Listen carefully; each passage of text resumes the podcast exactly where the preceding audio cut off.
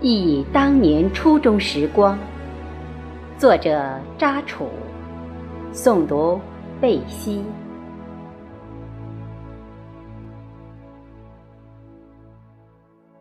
回到家乡，耳闻目睹家乡面貌日新月异，人民生活水平发生了翻天覆地的变化，农业生产一切都是机械化。乡亲们过上了幸福生活，宽敞的水泥路到家门口，路边一棵棵大树垂直挺拔，路灯整齐有序排列着，远远望到村庄高楼林立，像雨后春笋。池塘边绿柳成荫，每户都有私家车，人们喜气洋洋。真是国泰民安、一派繁荣昌盛的景象。昔日的校园内高楼一排排，每家孩子读书都有大人们陪读，不禁想起我们当年上初中的情景。光阴似箭，日月如梭，忆八十年代初期，我们上初中时快乐时光。那时候，考上初中是比较幸运的事。少数学生因家庭条件差而辍学，当时考上大学更是喜从天降。一个公社每年考上大学的学生只有十个左右。当邮递员把大学录取通知书送到时，又是欢喜又是愁。喜的是。考取大学如鲤鱼跳龙门，摆脱了面朝黄土背朝天的农民困苦生活。愁的是昂贵学杂费，对于一个常年种庄稼的家庭是庞大的天文数字。学费大部分都是贷款与亲朋好友借钱资助。当年上初中时，由于学校宿舍比较少。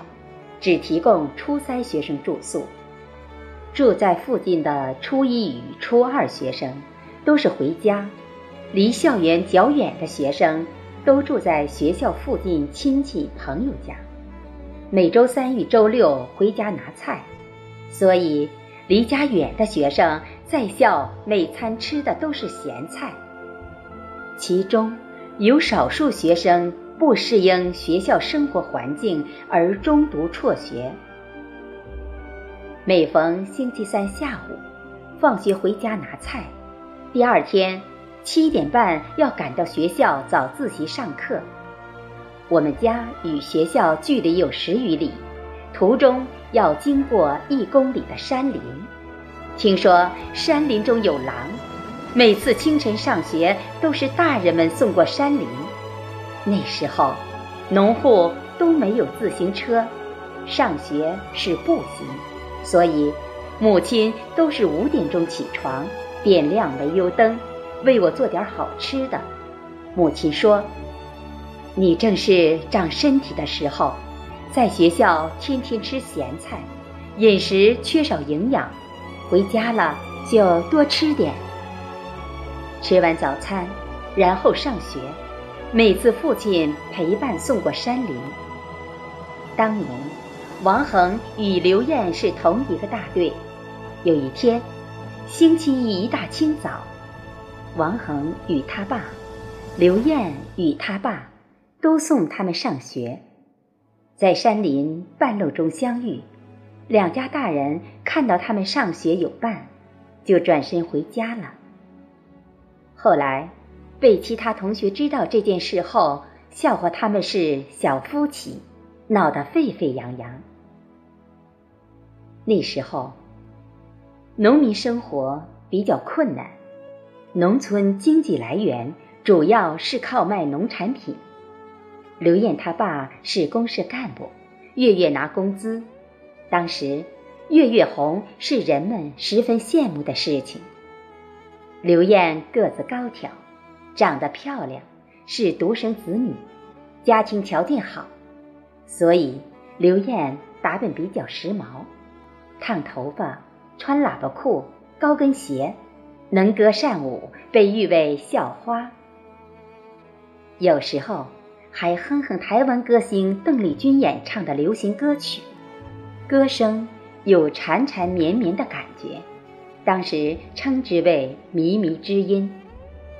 每当他唱邓丽君演唱的歌曲时，男同学们鼓掌喝彩，女同学既羡慕又嫉妒。有一次，受到班主任老师批评，认为唱这种歌曲使人颓废堕落。教育他要认真学习，把精力投入到学习中。其实，刘艳人品好，学习成绩也好，团结同学，性格活泼开朗，乐于助人。当时，我们班黄国栋家老爸癌症住院，义捐时，刘艳第一个捐款，并且捐的钱最多。我们当年唱的最意气风发的歌曲是《年轻的朋友来相会》，终身难忘。歌词有奋发图强的精神面貌，其中有几句歌词记忆犹新。再过二十年，我们重相会。伟大的祖国该有多么美！天也新，地也新，春光更明媚。城市乡村处处增光辉。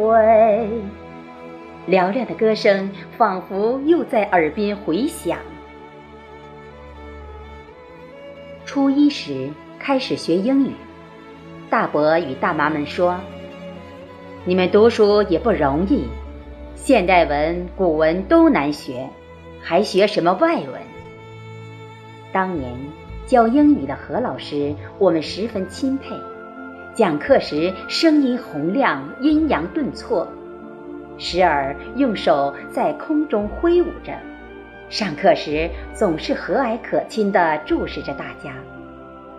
但是，大部分学生对学英语有反感。当年有一句顺口溜：“我是中国人，何必学外文？不学 A B C，照当接班人。”有一次，何老师全神贯注地讲课，我们几个同学偷偷在看连环画。何老师发现后十分气愤，一个个叫到讲台处面壁罚站。每当中午十一点半时，上完上午最后一节课，我们拿着早就准备好的饭碗冲出教室，向食堂跑去打饭。食堂有两个打饭的窗口，打饭是用饭票，先把饭票从窗口递给食堂工作人员，食堂工作人员再用一个小碗装好额定的饭，倒到学生的饭碗。学生打饭是排队，有时候也有调皮学生到前面插队。插队学生被老师发现后，老师要他拿着饭碗靠边罚站。所有老师在食堂就餐，食堂有时候也提供二十来份菜卖给学生，但菜分量少，价格非常贵。中午饭后。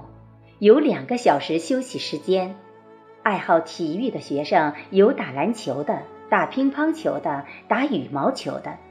这时候学校非常热闹。教我们历史课的汪老师兼体育老师，每逢中午这个时候，总要带我们去打篮球。操场上，同学们生龙活虎，汗流浃背，汪老师与我们打成一片。最欣赏他跑步投篮的姿势，几乎百发百中。每次投中后，他总是挥舞着拳头，大声叫喊“好球”，然后用右手梳理一下长头发，向我们笑着做了个鬼脸。当年老师可亲可敬的模样又在眼前浮现。有一次星期二那天。父亲路过学校，告诉我：“今天我们村庄放电影。那时候电影很难看到，是由公社放映员轮流在各大队放电影。那天下午上完最后一节课，我没有向老师请假就回家了。吃过晚饭，来到广场上看电影，只见人山人海，热闹非凡。不远处传来发电机轰鸣声，广场边缘处有两根大竹子，中间系一银幕。这时，喇叭里传来了放映员的喊声：“请大家安静，电影马上就要开始了。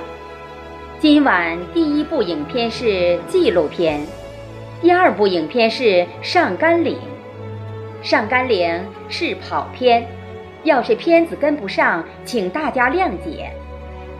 跑片就是两个地方放同样的影片，共一个片子。放映时把时间调节好，由专人骑自行车传递该片子。那天，当电影看到一半时，传递片子的人还没有到。此时观众怨声载道，等了十来分钟。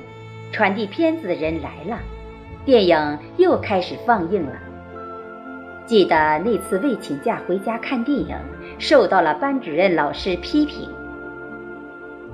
初三下学期是初中学习最紧张的时候，晚自习时，同学们点亮煤油灯复习功课，大部分同学都要到十一点钟睡觉。清晨天刚蒙蒙亮。就起床温习功课，同学们加班加点学习，受到班主任老师批评。你们刻苦学习的精神可嘉，但是学习方式不对。你们这样长期没有休息好，会影响身体健康。那时候，大人们说，想脱离农村走向城市，读书是唯一出路。毕业前夕，我们毕业班全体同学在学校举行了隆重会餐。会餐后，班主任老师在毕业典礼致辞。同学们相聚有缘，风风雨雨，一起走过三个春秋。同学情，师生情，没齿难忘。俗话说，人生能有几次搏？坚信，一份耕耘就有一份收获。班主任老师铿锵有力的话语，同学们感动得热泪盈眶。毕业了，意味着三年同窗就要各奔东西。回首往事，历历在目，怀揣感恩的心，珍惜现在的幸福生活，忆峥嵘岁月。改革开放谱新章，党政国策暖人心，共携手把美丽富饶的祖国建设得更加繁荣昌盛。